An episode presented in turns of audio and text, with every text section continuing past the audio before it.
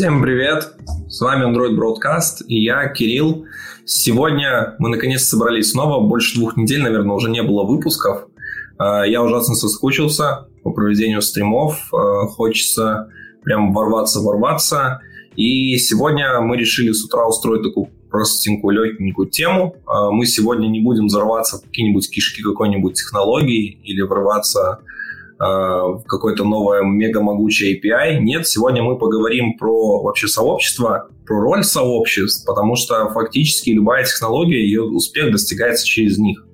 А, в этом нам сегодня поможет прекрасная гостья Алина Долгих из JetBrains. Алина, привет. Привет, Кирилл. По поводу ворваться у нас с трудом получается, да, что-то интернет лагает. Да, сегодня у нас тут немножко технические сложности. Мы стартанули чуть позже, приносим свои изменения за это. Алина находится в Минске. А, я думаю, многие знают, что в Минске сейчас не просто, особенно с мобильным интернетом и вообще с интернетом в принципе. А, вот, поэтому могут быть небольшие, небольшие такие, скажем, проблемы, но я надеюсь, в течение выпуска мы сможем их исправить и сделать картинку получше. Постараемся, по крайней мере. Вот. Ну, давайте двигаться ближе к теме. Алин, расскажи, пожалуйста, чем ты занимаешься конкретно в JetBrains и как твоя работа вообще относится к сообществам? Uh, да, давай. Я работаю в команде Kotlin. Uh, вероятно, слушатели подкаста знают это слово и, скорее всего, даже пользуются языком программирования, потому что Kotlin — это язык uh, номер один на платформе Android. Вот, э, работаю в команде Kotlin в маркетинге, и как раз э, моей обязанности входит э, программа поддержки group и сообщества. Вот, именно поэтому, думаю, мы сегодня здесь собрались, да, чтобы поговорить про сообщество. Спасибо, что позвал меня. Угу. Окей, смотри, в принципе, сообщество, как я уже сказал, важная часть какую, а, какую роль сообщества вообще и вот э, какую роль сообщество играет в Kotlin, в JetBrains, может быть, в целом, а, и какие, какие инвестиции сама компания делает в развитие этих сообществ? Угу. Да, это э, классный вопрос. Здорово, что мы вот сразу так начали без каких-то дальних заходов. Смотри, у нас Конечно, в JetBrains сообщество играет роль не только а, для Kotlin, да, для таких продуктов, это, естественно, это понятно, а, но будем говорить, начнем, по крайней мере, с Kotlin, с языка программирования. Тут, э, конечно, сообщество играет роль, наверное, на всех уровнях. Да? Во-первых, Kotlin — это open source проект, у нас довольно много контрибьюторов, сейчас уже больше 350 точно — это люди, которые э, что-то разрабатывают и предлагают улучшения именно в сам язык. Да? То есть, во-первых, самое большое, самое важное, сообщество помогает разрабатывать Kotlin. У нас там даже на сайте написано, что Kotlin — это язык, разработанный JetBrains и сообществом. А, во-вторых, сообщество, конечно же, э, это все те люди, которые языком пользуются. Э, ну, по сути, без сообщества, можно сказать, не было бы языка программирования. Ну, естественно, он бы в какой-то момент появился, но, вероятно, он не стал бы таким популярным.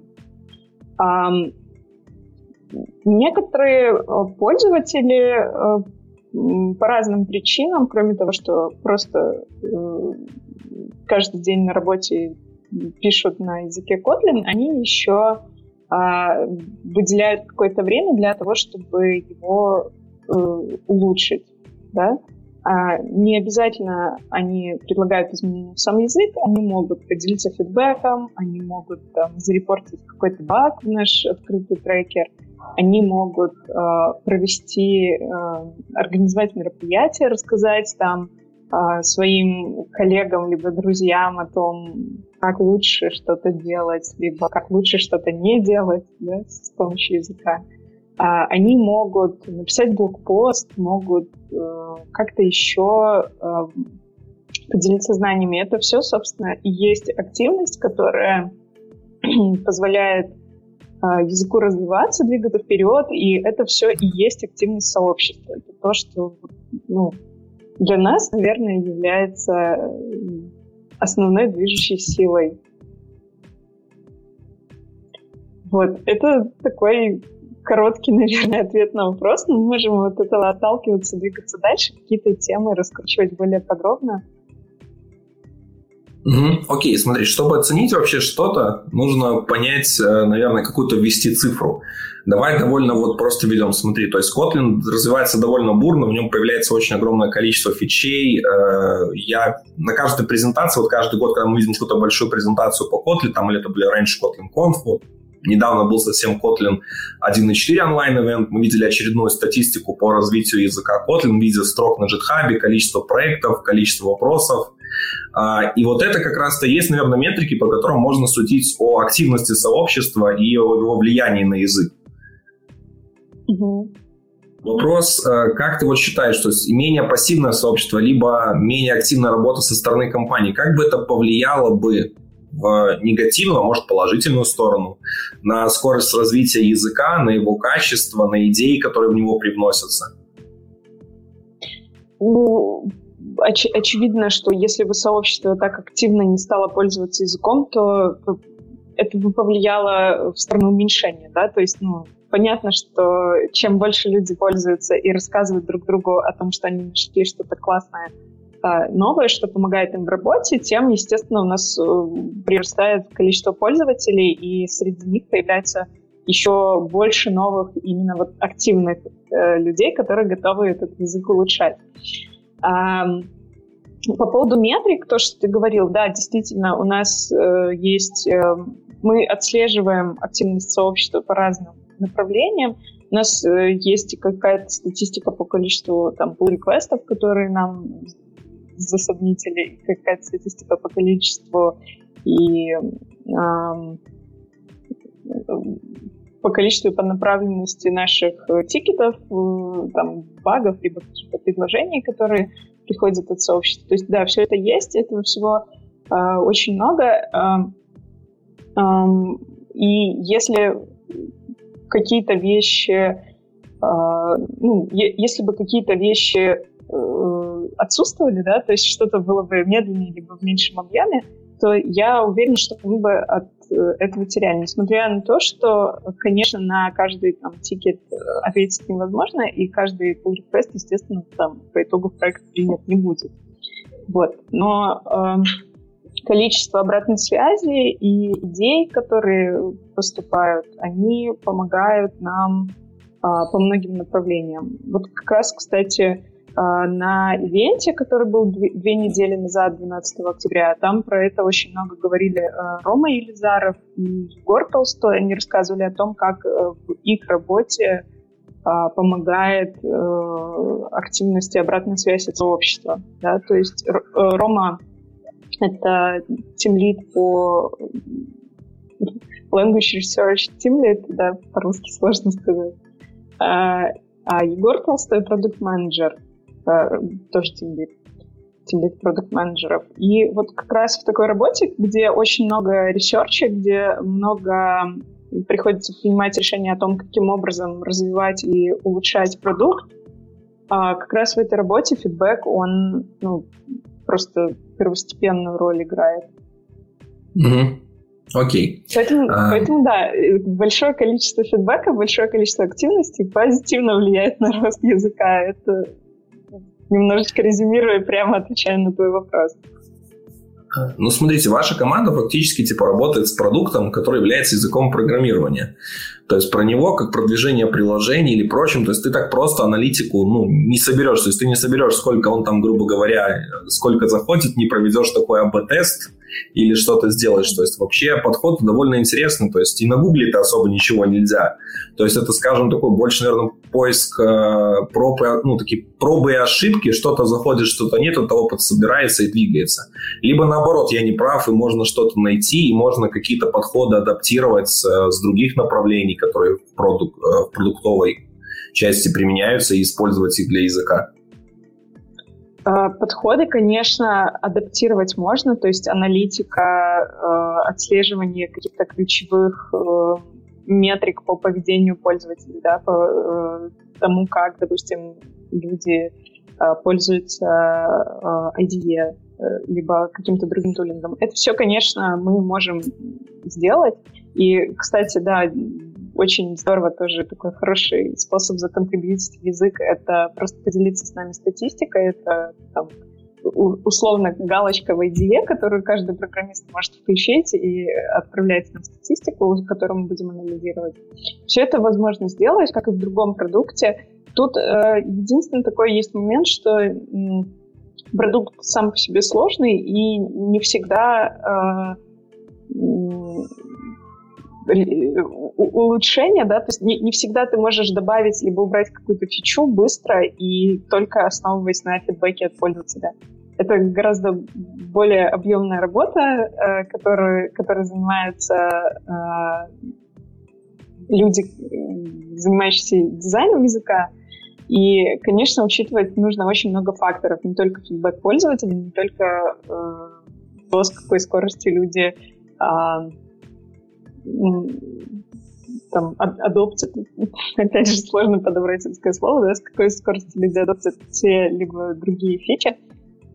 Вот. Эм, поэтому ответ такой, и да, что-то применить можно, и нет, что-то приходится э, изучать и э, делать впервые и самим. Да, естественно, как в любом другом продукте, множество экспериментов э, приходится проводить и смотреть, как, э, как на как, как в итоге они разворачиваются в, во время использования. И приходится что-то ресерчить, э, изучать э, информацию, опыт других коллег, да, довольно много есть материалов, исследований, программистов и их использования языков, использования других языков. Вот, ну, тут, конечно, часть, часть материалов уже есть, часть приходится нам разрабатывать изучать самим. Угу. Ну смотри, в принципе, я понял, для чего сообщества нужны компании, технологии, то есть непосредственно это их заинтересованность, чтобы технология была популярной, продвигалась, двигалась. Вот. Но сообществами кто-то должен драйвить. Uh, у вас множество Kotlin User Group различных по различным локациям. А сколько точно ты можешь сказать? Да, могу. Вот тут как раз уже мы переходим э, непосредственно к моей работе, потому что вот весь предыдущий разговор я ссылалась то на Рому, то на Егора, то на э, еще кого-то. И э, здесь вот, когда мы говорим про юзер-группы, про людей, организующих мероприятия, это как раз-таки вот то, чем занимаюсь я, программы поддержки для э, активных организаторов. Конечно, я знаю, сколько у нас юзер-групп. Вчера буквально я пересматривала, их было 201. Притом три из них э, пришли в виде нового pull request а поэтому на сайте, возможно, их еще там 197-198. Потому что pull request я еще не вмержила, но сегодня, скорее всего, количество user-групп обновится, да, после того, как мы рассмотрели несколько новых заявок. А 200 user-групп э, есть э, группы каждой части света, к сожалению, не в каждой стране, но или не к сожалению, но в общем, да, как, как, как есть. А в некоторых странах, больших, таких как Индия, Штаты, Россия, естественно, есть по несколько user-групп. А, смотри, 200 user-групп — это очень много. То есть это очень большое количество для технологий, которые существуют 4 года. Ну, в продакшене, мы говорим про продакшн именно уже такие 4 года. А, и самый основной вопрос всегда, как бы, ну, понятно, типа, что люди могут прийти туда что-то послушать, задать свои вопросы, зачем это нужно организаторам. Вот э, я, например, какой-нибудь сейчас слушатель, который сейчас э, следит за нами или смотрит видео после, э, он думает, вот да, типа, вот, может мне заняться этим организацией, вот для чего мне нужно заниматься организацией сообщества, например, на, на примере Kotlin User Group. Слушай, я, э, наверное, предвидела этот вопрос. Я прям даже подготовилась э, и открыла здесь у себя файлик.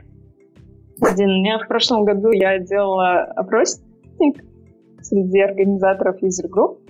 В нем, кстати, поучаствовало довольно много человек, очень много кто откликнулся и помог мне собрать такую информацию. Там у них был вопрос как раз ну, для, для организаторов я предложила ответить на вопрос, что мотивирует их э, организовывать юзер-группы.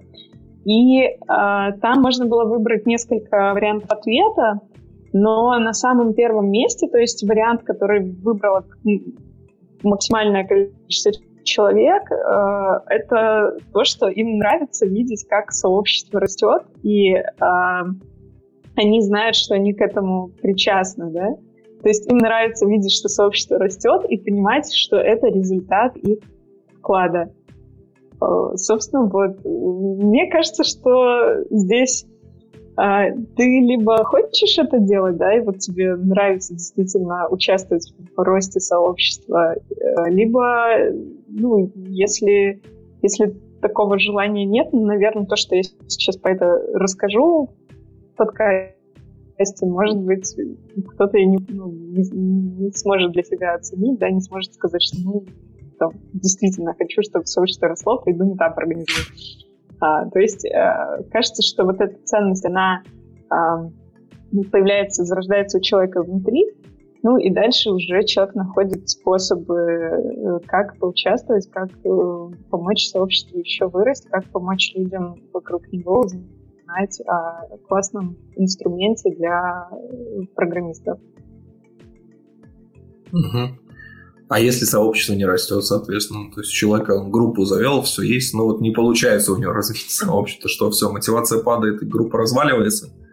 Ага, ну, вообще, я, наверное, таких случаев наблюдала буквально парочку, когда действительно человек организовал группу, мы там разместили ее да, на сайте, он как-то рассказал своим друзьям, и там все равно, допустим, четыре человека, и вот уже там вот четыре человека где-то в онлайн э, страничке, да, там на Фейсбуке или где-то в чатике. Э, я с такими людьми периодически общалась, спрашивала, как вообще дела, почему, почему так происходит.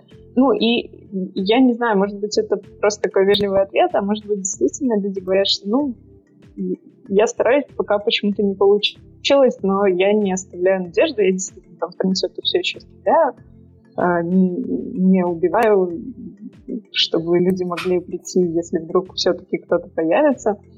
Ну, там, вот, вот правда так.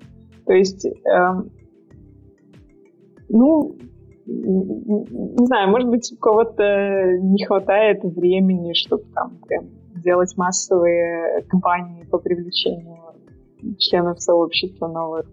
А, может быть, просто город маленький или там как-то что-то не срослось. А, но эм, обратной связи о том, что брошу все и больше пытаться не буду, я пока не встречала. Все же люди стараются развивать то, что завели. А, окей, okay, давай тогда такой вопрос еще. А, какие критерии вообще, по которым вы а, принимаете вот заявку, одобряете, чтобы стать Kotlin User Group? То есть какие нужно выполнить требования и вот что вы рассматриваете именно в процессе одобрения этой заявки? Да, такие требования есть. Это даже не требования, это скорее какие-то ориентиры, которые и самим организаторам на начальном этапе помогают ну, просто чтобы понять, что, что мне нужно сделать, какие первые три шага, да, чтобы стать э, Kotlin User группой. А, во-первых, ориентир для организаторов, во-вторых, ориентир для нас, чтобы а, точно понимать, э, чем, например, User группа отличается от просто какой-то технической другой user группы. Там на самом деле всего лишь четыре таких критерия. Первый, самый важный, это то, что Kotlin User группа распространяет э, контент, связанный с Kotlin. Это либо, собственно, про язык, либо про какие-то технологии, которые, э, которыми человек должен пользоваться для того, чтобы смочь воспользоваться Kotlin. Да? Там системы, как лучше э, все это работает на Kotlin, на Android, э, там, либо в каких-то других областях, да, это там фреймворки, ну и так далее. Короче, вот. везде, где ты можешь строчку на Kotlin написать, это уже подходит. Ну, в целом, да. Если это полезно для сообщества, которое пришло получать знания о Kotlin, да, и развивать свои навыки э, использования языка программирования, то да, это уже Kotlin-related контент, вполне себе, почему бы и нет. А, то есть какой-то, например, доклад по Firebase в Kotlin User Group это вполне себе частое явление. Вот. Ну, если про, там рассказывают про Kotlin. Ну, с Firebase. Мне сложно сказать, про что там именно люди говорят, но я вижу анонс, вижу, что э, эту тему затрагивают, да, этот инструмент затрагивают, ну, вероятно, из чего можно сделать вывод, что, вероятно, такой группе интересно узнать что-то новое про использование этой тулы. Вот. Это первый критерий. Э, второй критерий — это регулярные метапы. Мы э, говорим о том, что для нас юзер-группа, в первую очередь, это все-таки та э, организация, которая проводит какие-то встречи. Они могут быть самых разных форматов. Это могут быть традиционные метапы с докладами, это могут быть э, посиделки за пивом, это могут быть э, хакатоны, либо какие-то кодинг-доджи, либо другие какие-то практические воркшопы, да, где, например, все сели и что-то программируют вместе. А, форматы не важны, но важно, что люди встречаются. В наши дни это онлайн-встречи, потому что лично сейчас пока что практически все организаторы такие э, личные встречи поставили на паузу. Вот, это второй критерий. А третий важный критерий это то, что э, такие сообщества должны быть э, некоммерческими, они не должны быть нацелены на получение выгоды для бизнеса. И четвертый критерий это то, что э, они соблюдают код of conduct, э, правила поведения по-русски. Э, примерный э, перечень правил, каких мы предлагаем стандартным шаблоном of conduct – ну и там дальше юзер-группы могут их э, адаптировать его под себя. Вот. Если у группы соблюдаются все четыре э, критерия, то мы такую группу, скорее всего, будем поддерживать. Ну, иногда плюс-минус можем что-то может не соблюдаться. То есть, например, если группа новая, там еще не было ни одного этапа, но они готовы анонсировать, а, тоже можем их поддержать. Угу. Смотри, такой вопрос вот про метапы. Ты очень хотел сказать, что мы должны делать регулярные метапы, но смотри, например, бывает часто, что происходит какая-нибудь стагнация. То есть, грубо говоря, не знаю, там э, было несколько организаторов, один кто-то отвалился. Очень часто такое бывает, когда какой-нибудь драйвер отваливается, и другие ребята такие менее пассивны и прочим. А, Еще есть проблема с поиском там, каких-то спикеров, потому что делать самим постоянно доклады организаторам, ну, тоже, наверное, вариант, но не камильфо. Я тоже считаю, что, в принципе, это должно быть такое более массовое. И как, наверное, причину еще очень важную, которую можно отметить сейчас, вот ты уже упомянула о ней, то, что в текущих реалиях нам пришлось отойти от офлайн встреч к онлайн, и не все люди особенно умеют хорошо это делать. Плюс, на самом деле, то есть для организации э, онлайна нужно ну, и перестраиваться, делать это по-другому, организовывать там каналы, прочим. Э, кто-то не хочет этим заниматься, кому-то кто-то, например, группы наоборот организовывал, чтобы вот иметь этот вот дух комьюнити, где люди могут встретиться, поговорить там вот за пивом посидеть и прочим, но онлайн он как бы разрушает немножко эту атмосферу. А, и повлияли вот вообще вот такие случаи, если что, например, там, не знаю, комьюнити-группа перестает становиться комьюнити-группой из-за того, что не проводят там метапы полгода, а, или как вы относитесь к тому, что вот в текущих реалиях, в принципе, например, какие-то группы начали проводить из-за сложившихся обстоятельств по-другому, по-другому вообще свои мероприятия? Uh, у нас, конечно, тоже наблюдается такой наблюдается такой спад. А, очень многие группы в 2020 году вообще не провели ни одного метапа. Я периодически посматриваю на анонсы. А, я думаю, что это связано с тем, что люди просто не хотят или действительно не умеют идти онлайн. А, с одной стороны. С другой стороны, просто очень тяжелая ситуация, обстановка. Кому-то тяжело справляться с другими задачами, а тут еще метапы, ну, в общем, нет. Мы, конечно, никого так прям сразу там из, из программы не исключаем и там сайт, из сайта нашего из перечня не вычеркиваем. А, если я вижу, что группа давно не активна, мы стараемся связаться, понять, что происходит, нужна ли какая-то поддержка с нашей стороны. А, может быть, э, может быть, организатор э, поставил сознательно на паузу, да, там, как ты сказал, он, например, лишился напарника и одному тяжело организовывать, либо еще что-то такое. Вот. Эм, но если мы видим, что группа совсем перестала существовать, то есть, допустим, пользователь, который найдет у нас на сайте ссылку на такую юзер-группу, там, не сможет понять вообще, куда ему приходить на метап, либо просто упрется в 404, то, конечно, такие группы мы уже можем удалить даже обсудив предварительно с организатором, да, когда совершенно очевидно, что больше развитием этого сообщества никто не занимается. Вот. Эм, в этом году э, действительно количество мероприятий снизилось, но я думаю, что мы сможем как-то помочь юзер-группам, сможем предложить а, поддержку для онлайн-мероприятий, тем более, что сейчас у нас вот появились как раз новые материалы после Kotlin ивента. Мне кажется, что их можно использовать для своих онлайн-событий. Вот. Как, как так. А вообще уже были случаи, когда вот группу вы так закрывали без уведомлений? Э, ну, вот то что, то, что я перечислила, если мы видим, что а, например, страничка на этапе больше не существует, либо там страничка группы на Фейсбуке больше не существует, то мы просто убираем такие группы из списка на сайте. Ага. А вообще эта ротация насколько активно происходит? То есть насколько, скажем, Сколько... насколько активно выгорают организаторы этих сообществ? Ну, вообще не очень активно. То есть у меня, наверное, таких групп может быть там до, до, до 10 в год. До 10 в год. По крайней мере. Угу. А прирост ну, по да, группам примерно какой год? А, прирост очень сильно может варьироваться. То есть, например, вот в прошлом э, году, когда Kotlin стал официально первым языком на Android, там прям был очень большой прирост user да, когда у нас еще был объявлен uh, Kotlin Everywhere, у нас каждый месяц приходило где-то там по десятку, по несколько заявок. А в этом году где-то, наверное, мы получаем по ну, до пяти заявок. Когда я говорю по десятку, по там, до пяти, я имею в виду в месяц. Вот.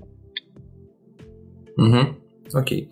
Uh, давай тогда, слушай, наверное, попробуем ребятам помочь, uh, тем, кто заинтересован в этом и прочем. Вот как начать свое сообщество или продолжить вот жизнь существующего сообщества, когда все стало офлайн. То есть я думаю, учитывая, как ты работаешь с сообществами, какой имеешь опыт у себя за плечами, ты, в принципе, наверное, можешь дать какие-то советы, которые помогут людям вот адаптироваться к современным реалиям.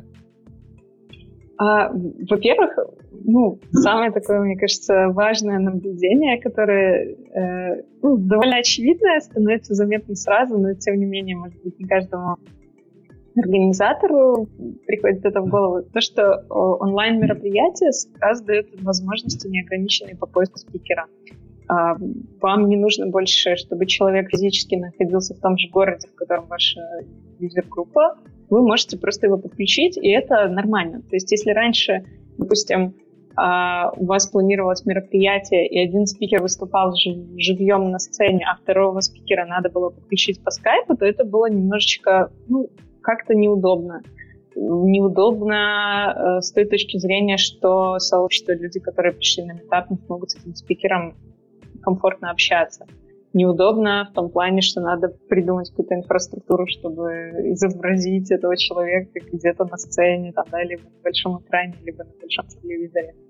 А сейчас все онлайн, и это стало абсолютно без проблем, для всех нормально, нет никакого барьера ни для спикера, ни для организатора, ни для слушателей. Все в онлайне. Здорово. А, и вот, наверное, вот эта мысль, она может стать драйвером для того, чтобы попробовать что-то новое и для того, чтобы, наконец, а, познакомить сообщество с кем-то, кого, с кем вы давно хотели, да, чтобы оно познакомилось. Особенно если ваше сообщество а, англоговорящее, если люди могут слушать доклады на английском, и спикеры из других стран, как правило, тоже часто делают доклады в своем родном только языке, а еще и могут сделать на английском, и тогда это прям, ну вот вообще мир новых возможностей. Э, мне кажется, что это а, здорово. Также здесь открываются новые возможности в том смысле, что можно привлекать э, членов из других сообществ. Можно написать другим Kotlin user группам, предложить, например, распространить информацию о вашем этапе. А, опять же, если, особенно если он на английском, то тут прям очень большой охват может получиться. Можно здорово познакомиться с людьми из других стран. Наверное, еще как большой плюс я могу сказать, это расширение аудитории. Э, в принципе, потому что вы становитесь непривязанным, и посмотреть ваш контент становится проще, потому что он достоин, становится более глобальным. Потому что те же, например, офлайн ивенты очень часто у организаторов могут вставать проблемы с бюджетом или вообще технической организацией записи докладов. Очень часто такие доклады остаются как раз-то только в офлайне. А, то есть таким образом вы сможете, соответственно, свой контент шарить дальше и прочее. А, ну и не нужно забывать, что, в принципе, онлайн имеет свои прелести в плане организации каких-нибудь интересных форматов. А, то есть, во-первых, а, можно очень эффективно сделать и live coding, который людям будет удобно смотреть на экране своего компьютера или где-то еще. То есть это легко можно поставить на паузу, прочим посмотреть. Те же посиделки онлайн, да, конечно, типа немножко не та атмосфера, но, в принципе, они проходят довольно классно. А, плюс можно организовывать вот live Q&A какие-нибудь сессии и прочим. А, например, записать доклад, вот выложить его там через пару дней, собраться и собрать какую-нибудь Q&A сессию, где вот комьюнити все это вместе обсудить. А, и можно позвать вообще спикера этого, который сейчас может поотвечать и все активно тусить, а может вообще уйдет какую-то другую. То есть на самом деле, с одной стороны, конечно, да, это не то, что было раньше, но нужно относиться, скорее всего, к этому не как к тому, что вас лишили того, что было раньше, а как к тому, что вам дали новые возможности, которые стоит использовать. Потому что я думаю, что этот год мы точно проведем уже в таком формате. Следующий, скорее всего, тоже будет очень активно проводиться, причем очень зависимо от региона. А, конечно, наверное, самое обидное, когда конференции так все в онлайн уходят, наверное, самое-самое суровое. А, вот. Хотя, учитывая, что Kotlin Conf должна была пройти в Канаде, я не расстроился. Я даже был больше рад. что она перешла в онлайн. Ты в Канаду не собирался ехать, да? Блин, э, просто из Беларуси очень проблематично, потому что мне, чтобы даже получить визу, мне нужно было кататься бы в Москву, прочим. То есть, если бы я бы еще хотя бы здесь мог решить и поехать только в Канаду, наверное, бы да, было бы проще. Мне вот как тебе по работе это не нужно было бы ехать. То есть, но мне пришлось много сил потратить даже то, чтобы получить визу одну. Э, вот, вот еще в чем стояла большая проблема. То есть не то, чтобы добраться до Канады. Вот. Но в Канаду на самом деле интересно съездить. Такая какая-то страна, вроде как и в Штатах, это, как это, ну, что, страна, как живут единороги где-то, да. Я знаю только про них, что у них э, хоккей популярный, кленовый сироп, и то, что они вторая страна в мире по площади. Ага. Ну да, я вот. примерно столько же знаю. Уже вот, после... вот. И, я, и мне было бы, на самом деле, очень интересно съездить, посмотреть, да. Может быть, если Conf вернется, и все будет дальше. А, смотри, Это... ты, кстати, очень хороший... Да, ты сделала очень хорошую подводочку к следующему вопросу по поводу спикеров. Да, что можно э, расширить границы поиска спикеров, можно выходить это дальше. Э, но смотри, в чем встает вопрос. Во-первых, если все начинают выкладываться онлайн, то спикеры тоже не бесконечны. И всякие вот дубликаты контента и прочим, они, наверное, неизбежны. Э, и тут, соответственно, если группы раньше были как-то локально они как-то локально собирали свой какой-то уникальный контент и прочим, то сейчас, в принципе, таких пересечений становится все больше. И тут вопрос, наверное, уже встает о популярности той же группы. Наверное, та же группа, которая, не знаю, Kotlin User Group, которая была в каком-нибудь городе, не знаю, там, ми- волшебный минерал, э, вот, у нее там было 100 тысяч человек, естественно, она заведет канал, они на него подпишутся, и доклад, который пройдет у них, он больше популярность обретет чем группа из какого-нибудь э, севера, какой-нибудь там, какого-нибудь маленького, вот как ты говорила, группа, где там он четыре человека собрал, причем это включая маму, маму, сестру и себя, вот, то скорее, наверное, у нее будет меньше шансов вот как раз-то бороться за конкуренцию на всем этом. И если будет два, грубо говоря, один и тот же спикер, может быть, с тем же докладом на одну и ту же тему, но очень похожими выступит, то, скорее всего, его он там сгинет на этой площадке, возможно, еще быстрее сгинет, чем в офлайне. потому что просто мотивацию легче потерять, когда тебя не смотрят, прочим, или пишут, что вообще тебя приходят, написал один коммент, блин, это уже было вот там, на том канале, хотя твой контент был первый, в первую очередь был показан, а потом он уже там выступил. А как вот с таким, ты думаешь, вот стоит людям бороться, помогать что-то делать, двигать? Потому что тема на самом деле актуальная, и, ну, уникальность контента в онлайн-медиа это всегда была. То есть э, уникальность, вот что-то, какие-нибудь, как это называется, э, забыл слово. Эксклюзив, вот, эксклюзивы, прочим, это на самом деле очень важно, чтобы привлекать. Э, как вот много стало дублироваться контента в онлайне? Знаешь, я, э, я не думаю, что это какая-то проблема именно для комьюнити мероприятий, для мероприятий сообществ, потому что да, это может быть проблема для профессиональных организаторов, которые делают профессиональный маркетинг и стараются дотянуться до любого э, зрителя, еще и, вероятно, продать ему билет за деньги, еще и, вероятно, потом собрать от него фидбэк, чтобы понять, что понравилось, что не понравилось, что лучше, да, вот тут, да, тут приходится как-то уже при, что-то придумывать. А если это э, встреча сообщества, то даже если она Э, проходит в онлайне, а, здесь абсолютно нет гарантии того, что э, такой анонс выйдет за пределы этого сообщества, да, потому что, ну, организатор, он, у него есть какой-то свой канал, по которому он привык распространять э, анонсы в этой группе. Это, допустим, рассылка, либо канал, либо чат в Телеграме, либо, может быть, группа на Метапкоме. А, и, собственно, если какой-то момент такой организатор начал анонсировать метапы не в офлайне, а в онлайне, то вероятность того, что это очень быстро выйдет за пределы этой группы, она, ну, мне кажется, довольно низкая. Тут нужно еще приложить усилия, чтобы чтобы твой онлайн-метап, информация о нем стала известна за пределами группы. Правильно? Надо как-то понять, как вообще а, другие люди а, смогут знаете потом, что у вас онлайн-метап. Если вы расстарались, э, записали этот онлайн-метап, он в более-менее хорошем качестве, вы его потом еще и выложили на YouTube, то ну, тут, да, тут уже может как-то сработать э, там, поисковик YouTube, как-то могут сработать рекомендации, и э, материалы уйдут в народ, но, опять же, э, мне кажется, чтобы такой контент стал вирусным популярным, ну, здесь скорее должны сложиться сразу очень много всяких обстоятельств, чем это прям вот проблема, и сейчас все сделают по метапу, и больше второй раз уже никто на метап не пойдет. Вот.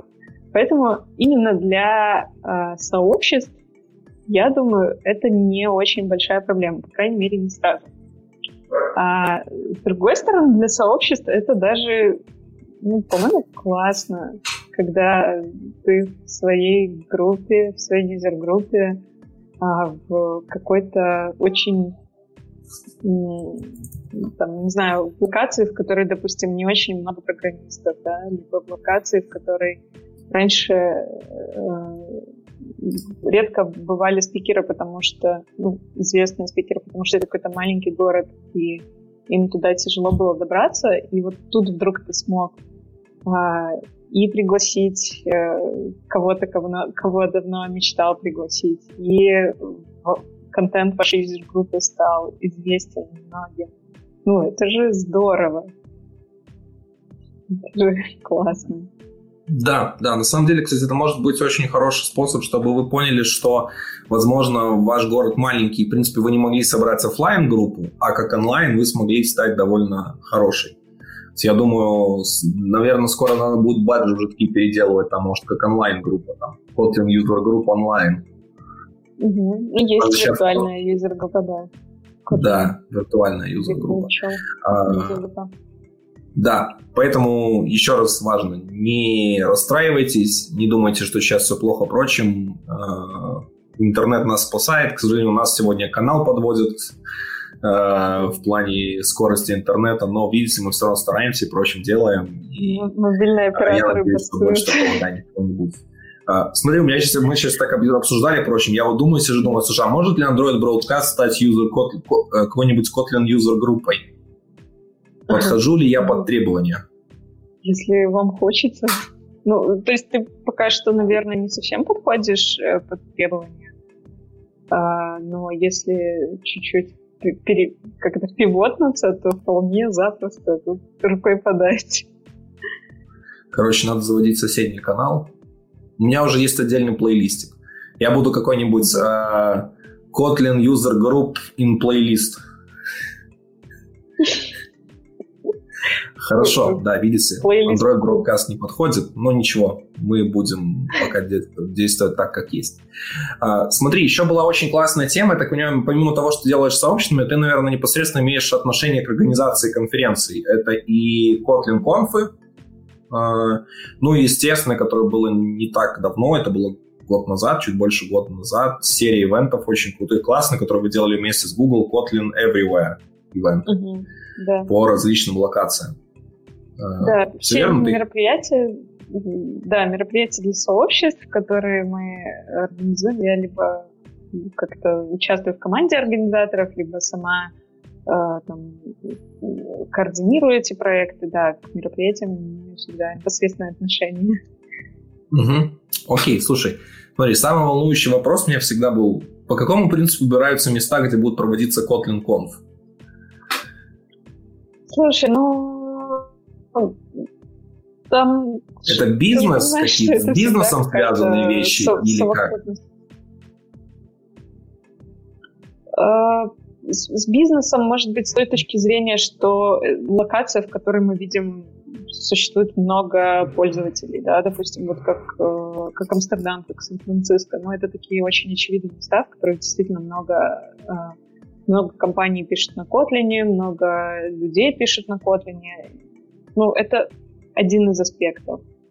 Конечно, э, еще есть какое-то понятие там, популярности кластера, да, где IT-сообщество, в принципе, часто бывает, где проходит много э, других ивентов. Я не могу сказать, что я прям вот на сто процентов сейчас могу перечислить все факторы, которые учитываются при выборе мест, потому что, ну, просто я, не я тот человек, который этим занимается, а, выбор места для Kotlin Conf. Но эм, в целом они такие довольно понятные.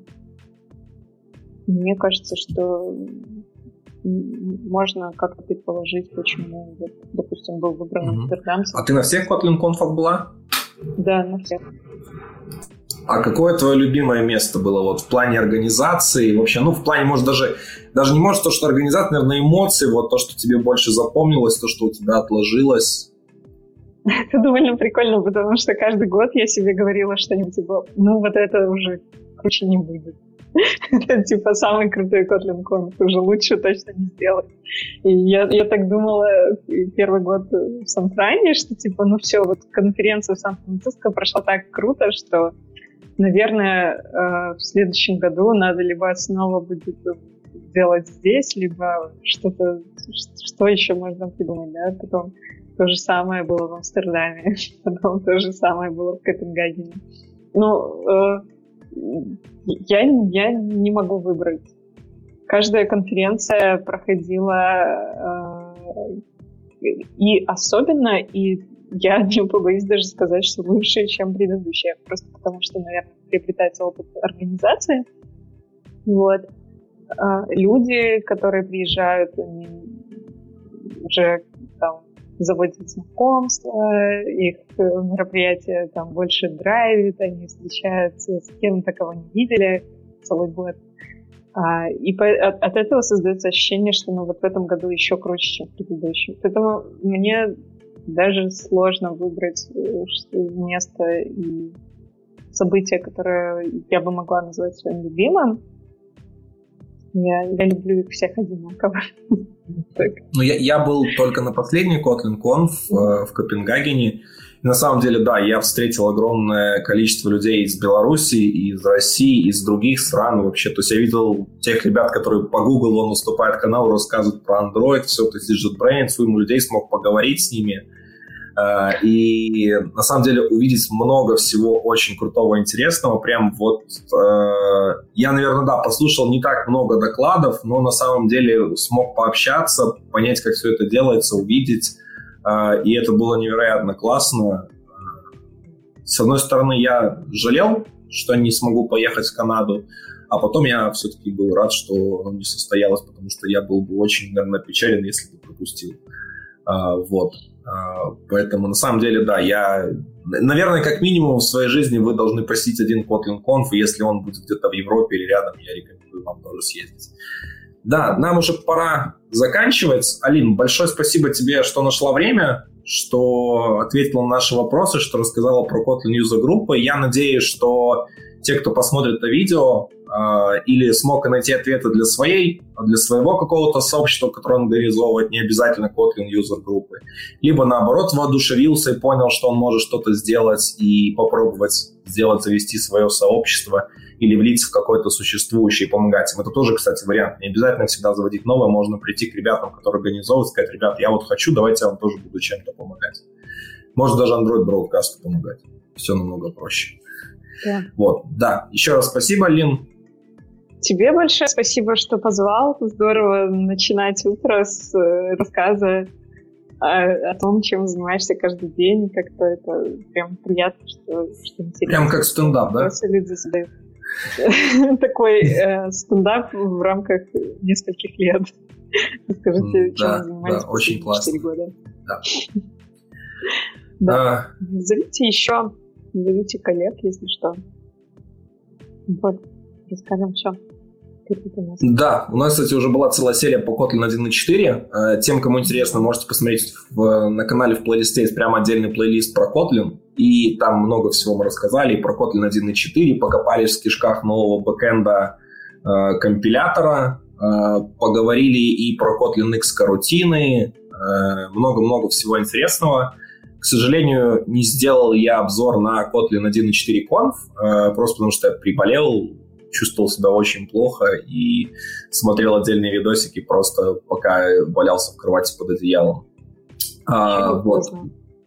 Да, на самом деле мы готовим новый формат. Э, э, Android Broadcast совсем скоро уже будет два года. Мы готовим новый формат, новый контент.